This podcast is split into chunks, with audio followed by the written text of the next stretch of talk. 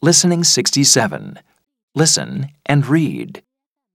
What will life be like in 100 years? Joe, 11. I think robots will do everything for us. They'll do all the dangerous jobs, like firefighters' jobs, and help in the house. Robots will listen to us and talk, but they won't have feelings like people. I think robots will help us with our homework too. That will be great. Tom, 10. There will be more people on Earth in the future because there will be less illness. More people will buy cars, and this means that our roads will be crowded. So, I think we will have new roads in the sky, and our cars will be very different too.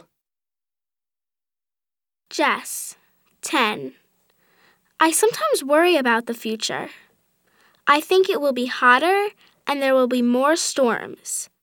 It will rain a lot and the oceans will get bigger. It will be more difficult to grow food. Animals like polar bears won't have homes because there won't be any snow where they live.